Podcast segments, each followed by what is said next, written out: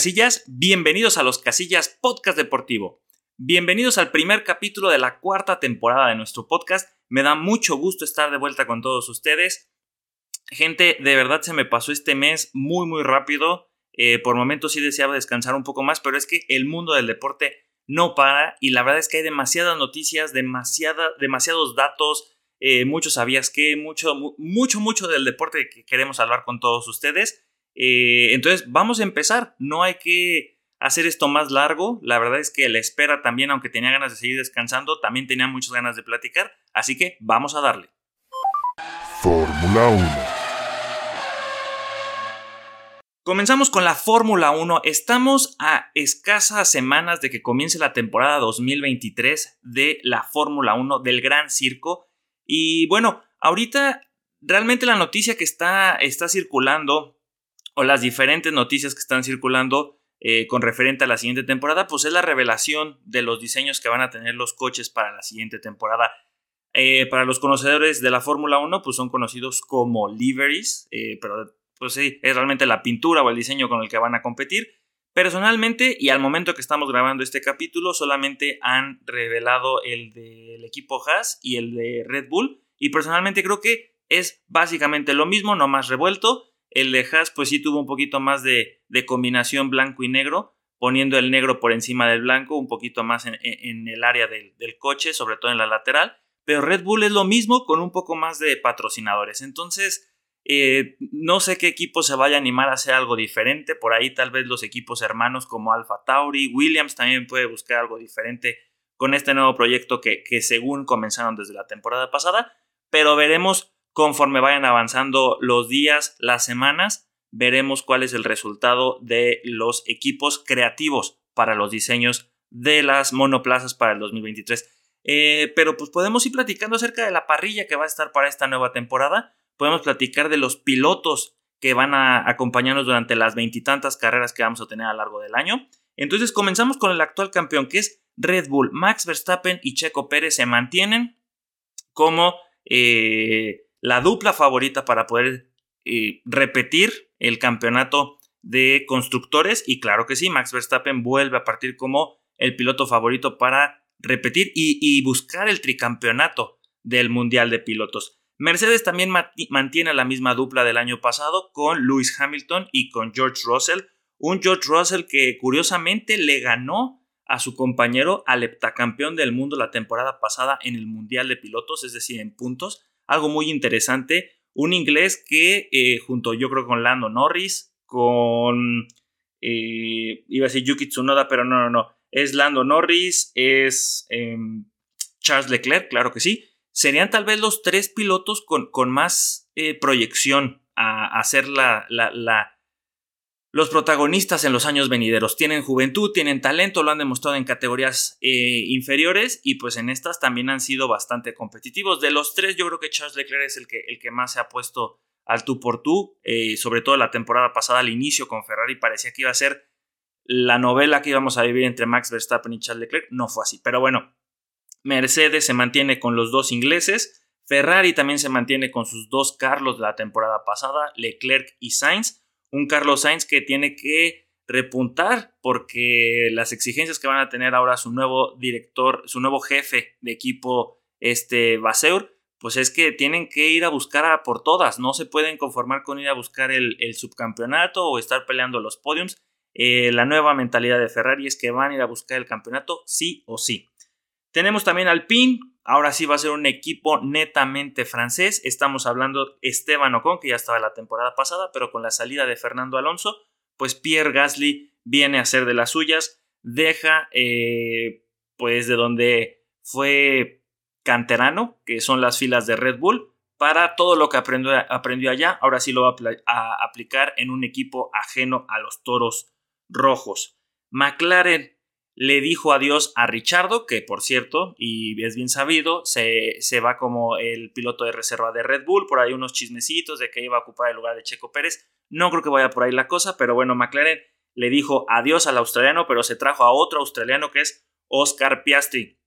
Una novela también muy curiosa ahí. Eh, el año pasado, Alpine, porque Oscar Piastri es de su cantera, pues cuando se le ocurrió, ocurrió decir que sí se iba a quedar, que, que Oscar Piastri iba a ser el sustituto de, de, Fernando Alonso, pues Piastri dijo, pues no, la verdad es que con permiso yo ya tengo un contrato con McLaren y me voy para allá. Entonces, Lando Norris y Oscar Piastri, los de McLaren apostando por mucha juventud y me parece que es un proyecto a un mediano y largo plazo.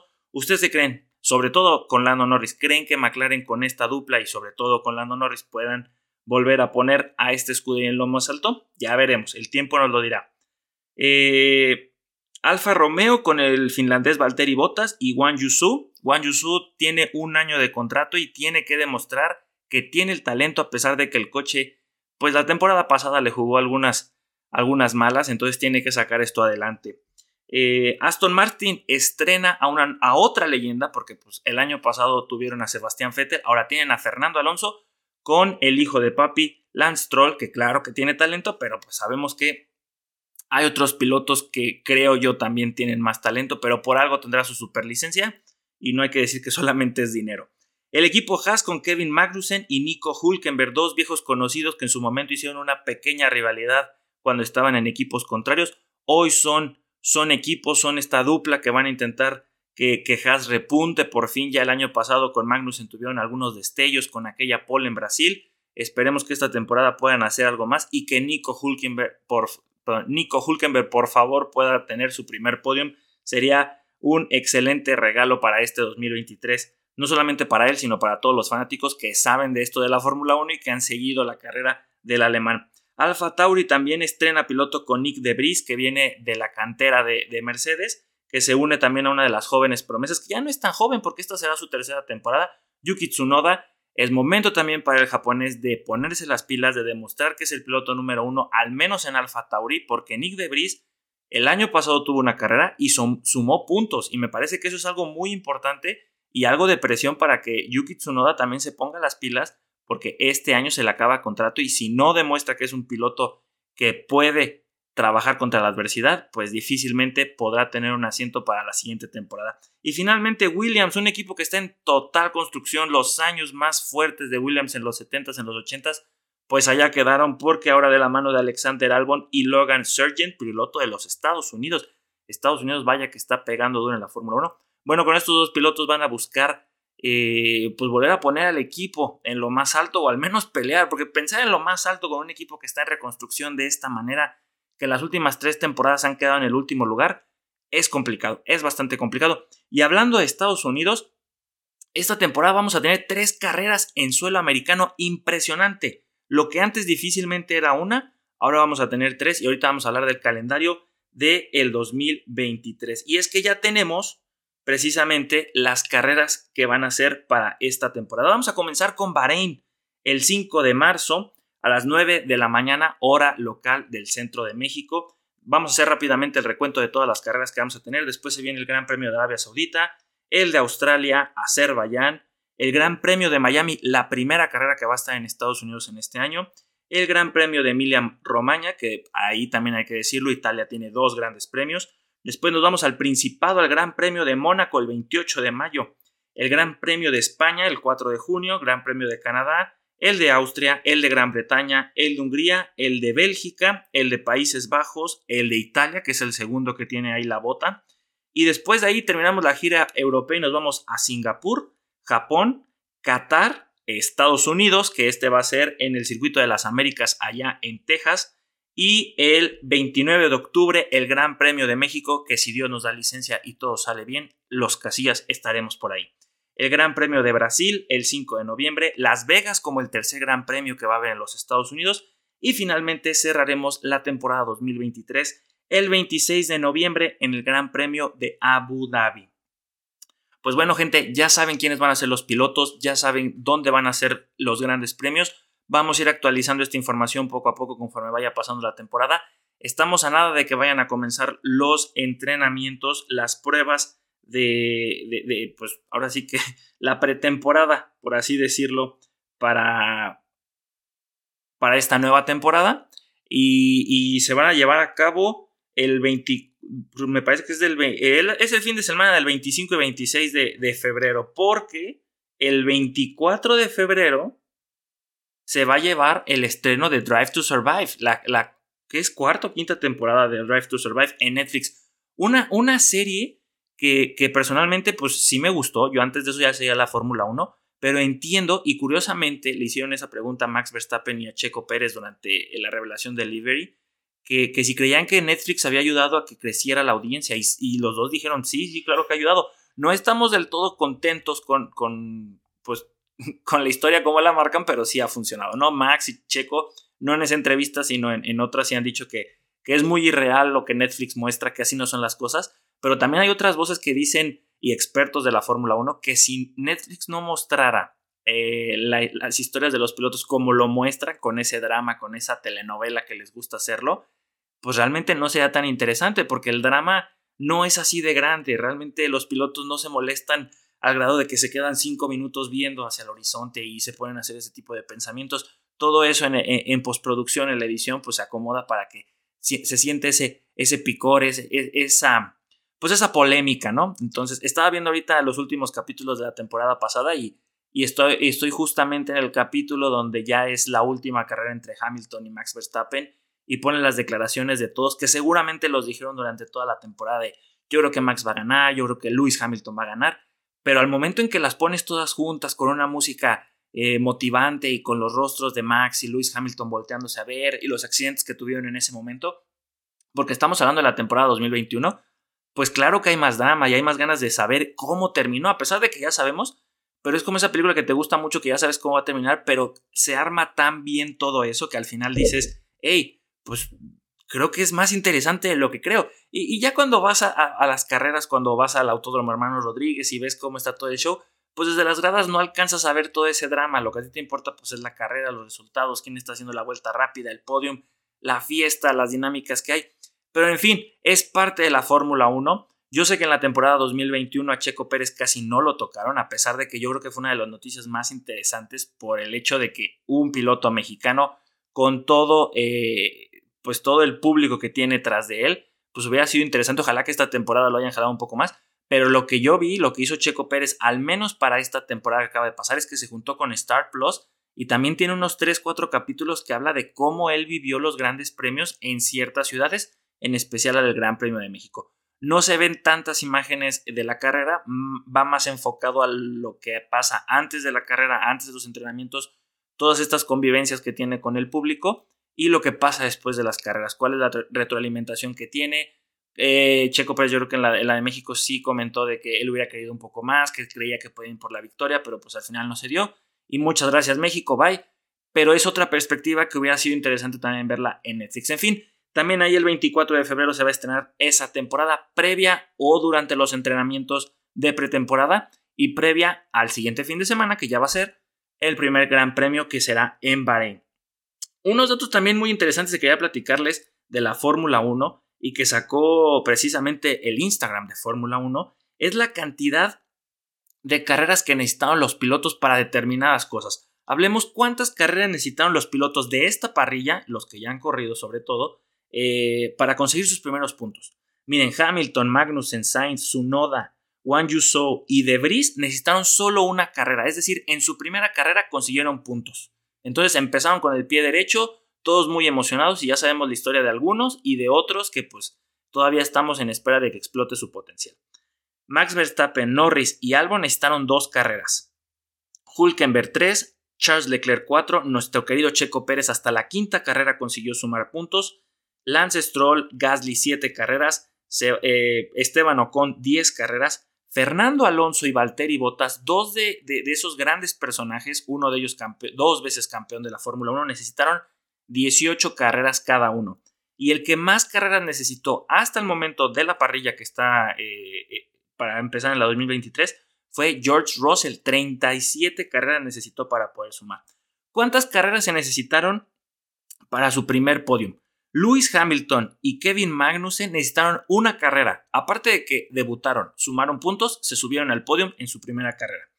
Stroll necesitó 8, Fernando Alonso y Checo Pérez 19 carreras, Lando Norris 22, Charles Leclerc 23, Max Verstappen, Max Verstappen 24, Bottas 27, Alexander Albon 30, Gasly 46 carreras, George Russell 50, Esteban Ocon 66 y Carlos Sainz para subir a su primer podium 101 carreras.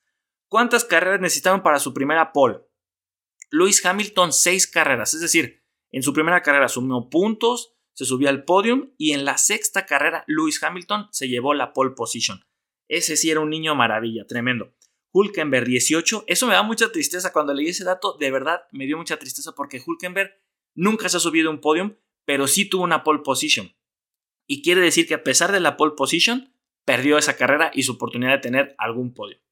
Fernando Alonso 19, Charles Leclerc 23, Lando Norris 53, George Russell 73, Stroll 75, Valtteri Bottas 80, Max Verstappen 93, Kevin Magnussen 140 carreras antes de conseguir la pole que fue en Brasil, Carlos Sainz 150 y el que más carreras ha necesitado para una pole position fue Checo Bebé con 190 carreras. ¿Cuántas carreras se necesitaron para su primera victoria? Lewis Hamilton 6 carreras, Max Verstappen 24, Fernando Alonso 30, Charles Leclerc 34, Gasly 55, Ocon 78, Bottas y Russell 81 carreras, Carlos Sainz 150 y Checo Pérez 190 carreras. Y finalmente, ¿quién es el piloto que más vueltas ha dado hasta el momento? Pues nada más y nada menos que Fernando Alonso con 19.153. Aquí sí podemos ver el de todos, pero creo que los más importantes. Lewis Hamilton en segundo con 17.681. Checo Pérez con 13.010 vueltas. Es el tercer piloto en la parrilla actual que tiene más vueltas en la Fórmula 1. De ahí importantes, así más conocidos, Max Verstappen 8604, Carlos Sainz 8530, Charles Leclerc 5370, Lando Norris 4593 y los demás se los dejo de tarea para que los vayan a ver en la página oficial de Instagram de la Fórmula 1. Datos muy interesantes para prepararnos de cara a la temporada 2023. Blake Griffin. Razzle dazzle. Oh, next level. Kevin Durant. Ahora saltamos a la NBA, porque ya pasamos la mitad de, de, de lo que ha sido la temporada como tal. Eh, y la verdad es que ya tenemos muchas conclusiones, ya tenemos muchos resultados para entender quiénes son candidatos al título, quiénes van a llegar a playoffs, quiénes van a ir al play-in, quiénes se van a quedar atrás. Y tristemente para mí, a pesar de que estaban medio repuntando, pues los Lakers van a ser una decepción total. A pesar de que al momento que estamos grabando esto, LeBron James estaba como a 40 o 60 puntos de ser el máximo anotador de puntos en la NBA, a punto de superar a Karim Abdul-Jabbar. Eh, ¿Qué significa eso? Pues que lleva muchos años jugando en la NBA. ¿Eso significa que es el mejor de todos los tiempos? Por supuesto que no. Hay muchas otras métricas que creo que son más importantes que anotar muchos puntos. Eh, es el caso de, Michael Jordan con una efectividad de, del 100% en finales jugadas y ganadas, mientras que con LeBron James pues no es el caso. En fin, pues yo creo que los más, más dominantes hasta el momento en la conferencia del oeste pues estamos hablando de los Nuggets y del este estamos hablando de los Celtics. Serán tal vez los que tendremos que echarle el ojo porque están primeros en su división con cierta ventaja. Bueno, Celtics y Bucks se llevan un, partido de diferencia, mientras que los Nuggets de sus perseguidores, pues sí hay una diferencia de cinco partidos. Han sido los que han estado más constantes, los que han tenido un juego eh, pues más dominante. Pero pasar de primeros a los playoffs tampoco es garantía de que vayan a llegar a las finales de la NBA. Lo que sí es bastante interesante y cómo se maneja eh, el público de la NBA es el juego de las estrellas que ya se va a llevar a cabo este 19 de febrero. Y algo que va a ser muy curioso es que el draft de la NBA se hará previo al juego de las estrellas. Entre el Team LeBron y Team Giannis Antetokounmpo son los dos capitanes que tendrán que escoger. Su quinteto inicial será con Stephen Curry, Luka Doncic, Kevin Durant, Kyrie Irving de los Nets, que ahora será de Dallas porque también se acaba de hacer ese cambio, Nikola Jokic de Nuggets, Donovan Mitchell de los Cavaliers, Jason Tatum de Boston y Zion Williamson de los Pelicanos de Nueva Orleans. Empezarán haciendo el draft con ellos para hacer, junto con LeBron y Giannis, los iniciales en este juego de estrellas. ¿Quiénes son los otros que van a ser banca? Bueno, tenemos a Bama, Bama de Bayo del Heat, Jalen Brown de, de Boston, DeMar DeRozan de los Bulls, Joel Embiid de los 76ers, Paul George de los Clippers, unos Clippers que también van medio mal. Shal Gilius Alexander, no puedo pronunciar bien ese nombre, de Oklahoma City. Tyrese Halliburton de los Pacers. Drew Holiday de los Bucks. Jaren Jackson Jr. de los Grizzlies. Damian Lillard de los Blazers, que tampoco van nada bien. Están fuera, creo que hasta del play-in mientras estamos grabando esto. Lauren Markkinen de, del Utah ya sorprendentemente le dio su segundo aire a este jugador. Ya Morant de los Grizzlies, Julius Randle de los Knicks y Domantas Sabonis de los Kings. Hay varios que quedan fuera de esta lista sorpresas, como es el caso del Barbas, del 76ers, de Aaron Fox también de los Kings, que está haciendo una muy buena temporada, Devin Booker, eh, que ha estado lesionado desde Navidad, CP3 también de, los Suns tampoco está considerado. Entonces hay varias ausencias interesantes, pero también otros que me da mucho gusto que estén aquí. Tres al área, llega el centro, Y es que el fútbol también lleva una gran parte de nuestro capítulo y más de, después de lo que pasó del Mundial, que es todo un rollo. Un paréntesis rápido antes de entrar a revisar cómo están las ligas europeas. Y es que no nos vamos a meter a la Liga MX, la verdad es que recién está comenzando, la situación está muy mal, el Cruz Azul va para el perro, pero la situación de Diego Laines es el ejemplo más claro de que la Liga MX va para abajo. Aparte de que la federación hace unos escasos días o semanas cuando estén escuchando esto, sacaron medidas muy tontas de cómo mejorar el fútbol mexicano de cara al 2026. Son medidas que me parecen bastante absurdas de bajar de 8 extranjeros a 7, de pedir a Europa que, la carta de jugador comunitario eh, o ese pasaporte comunitario se les den dos años, o sea, están metiendo a temas de relaciones exteriores, eh, que se premie una liga larga, pero que no sea larga, que sean dos torneos cortos, pero que igual se les va a premiar, pero que ese torneo no va a contar para poner estrellas. Entonces, son invenciones que sinceramente no están funcionando para nada, entonces, y no van a funcionar. Eh, se debe hacer un cambio drástico y por ahí después platicaremos de otras opciones que personalmente y si ser un experto en ese negocio, entendería que beneficiarían mucho más al deporte, pero hay que entender que están anteponiendo la economía. En fin, vamos a comenzar como con la liga, con la liga española. ¿Cómo van allá? Otra liga, no la liga MX, la liga española. Pues el Barcelona está de super líder con 53 puntos, ya le sacó 8 puntos de ventaja al eh, Real Madrid. De ahí, muy interesante que la Real Sociedad esté peleando, tiene 39 puntos, 4 arriba del cuarto lugar, que es el Atlético de Madrid. Un Atlético que está en decadencia y que parece que la situación con el Cholo Simeone se está desgastando cada vez más. Hay que recordar que una de sus estrellas, de sus joyas jóvenes, Joao Félix, fue traspasado al Chelsea en calidad de préstamo. No hay compra obligatoria ni se le dio esa opción. La idea es que regrese el portugués, pero se entiende que regresará cuando el Cholo ya no esté.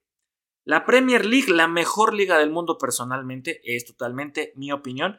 El Arsenal se mantiene fijo en la primera posición. No creí que comenzaríamos la segunda, esta, perdón, esta cuarta temporada, esta segunda vuelta iba a decir también, pero esta cuarta temporada hablando de que en la segunda vuelta de la Premier League el Arsenal se mantiene arriba. Tuvo ahí algunos, eh, pues se, se, cayó en algunas, en algunas jornadas, pero miren, en esta última mientras estamos grabando, Perdieron los del Arsenal, pero también el Manchester City perdió. El que les ha recortado un poquito de distancia es el Manchester United, que está en la tercera posición, 8 puntos por detrás de los Gunners y 3 por detrás de los Citizens. El Newcastle, la inversión que está teniendo el Newcastle está empezando a dar frutos, está en el final, sí, está en la final de la Copa de la Liga y está en cuarto lugar, que son posiciones de Champions. De ahí, pues los que están en terrible situación pues no diría que el Tottenham, porque está en quinta posición, está en Europa League, pero el Chelsea y el Liverpool novenos y décimos, respectivamente. Están teniendo el Liverpool con un proyecto muy interesante, muy sólido todavía, con muchos efectivos con los que fueron campeones de la Premier y de, la Champions, pero que ya no están funcionando. Y el Chelsea con una inversión de más de 600 millones de euros, gastaron más que la propia Liga Española. Eh, no sé si fue nada más en este mercado de invierno, pero seguramente sí pero gastaron más que muchísimas ligas, que la Bundesliga, que la Liga Española, que la Liga Italiana, no juntas, pero sí individualmente, solo un equipo y los resultados no se le están dando. De hecho, de sus últimos cinco partidos han tenido dos empates, una victoria y dos derrotas. Así de mal van los del Chelsea. Me da gusto los del Nottingham Forest que ya salieron desde abajo y que de sus últimos cinco partidos han tenido tres victorias y dos derrotas. Digo, dos empates, tres victorias y dos empates y que Keylor Navas, el costarricense, les está echando la mano. Qué bueno que está volviendo a jugar. el portero Tico. En la Serie A se perfila un nuevo campeón. Lastimosamente el Milan, el actual campeón, está en la sexta posición.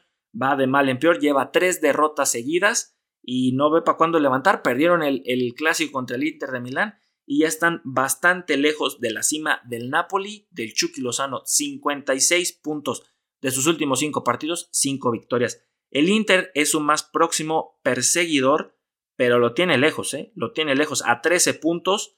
Eh, de ahí le sigue la Roma de Mourinho, tiene 40 puntos, la Lazio con 38, el Atalanta con 38 y el Milan con 38 que estarían en el otro torneo que no es la Europa League, que es la otra liga de no sé qué, que es el tercer torneo europeo. La Eredivisie es importante tocarla porque hay mucho mexicano ahí y todos están peleando por el título. El Feyenoord está en primera posición con 43 puntos, le sigue el Arkmark con 41 y viene el Ajax de Edson Álvarez y del lateral derecho, que ahorita se me fue su nombre, Jorge Sánchez. Eh, sí es Sánchez me parece, o Jorge, pero bueno, Sánchez, 40 puntos y el PCB 39 eh, puntos. Ahí la liga está mucho más abierta. Pero de ligas abiertas, pues hablemos de la, de la Bundesliga, de los alemanes. 40 puntos para el Bayern Múnich, que en los últimos 5 partidos han perdido puntos a lo caramba, ¿eh? Cinco, de 5 de cinco partidos, 2 victorias, 3 derrotas. La Unión de Berlín, quien los viera ahí en la segunda posición con 39 puntos a un puntito del gigante bávaro. El Dortmund con 37, el Leipzig con 36 y el Frankfurt con 35. Y de aquí nada más nos faltaría revisar la Ligue 1, los franceses, que si tener que ir muy lejos, pues hay que entender que el Paris Saint Germain con 54 puntos está hasta arriba. Messi se le está gozando, pero por ahí se, encienden las alarmas en la gestión deportiva porque Messi no ha hablado nada de eh, renovar contrato con los parisinos. Ah, no sabemos qué es lo que haría Messi si ya se va para Estados Unidos, si se va a esperar a final de la temporada para renovar, si el Cruz Azul lo va a convencer o si regresaría al Barcelona.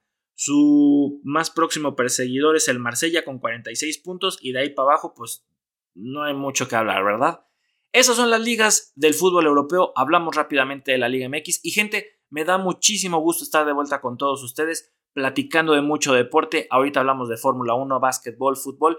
Gente, suscríbanse a todas nuestras redes sociales, síganos en Instagram, en Facebook, en TikTok, en YouTube, los casillas oficiales como nos pueden encontrar y me da muchísimo gusto estar otra vez con ustedes. Pero ya se terminó este primer capítulo, todo lo que empieza tiene que terminar, así han terminado nuestras temporadas y así debe terminar este primer capítulo. Así que aquí huele a gas. ¡Fuga! ¡Vámonos!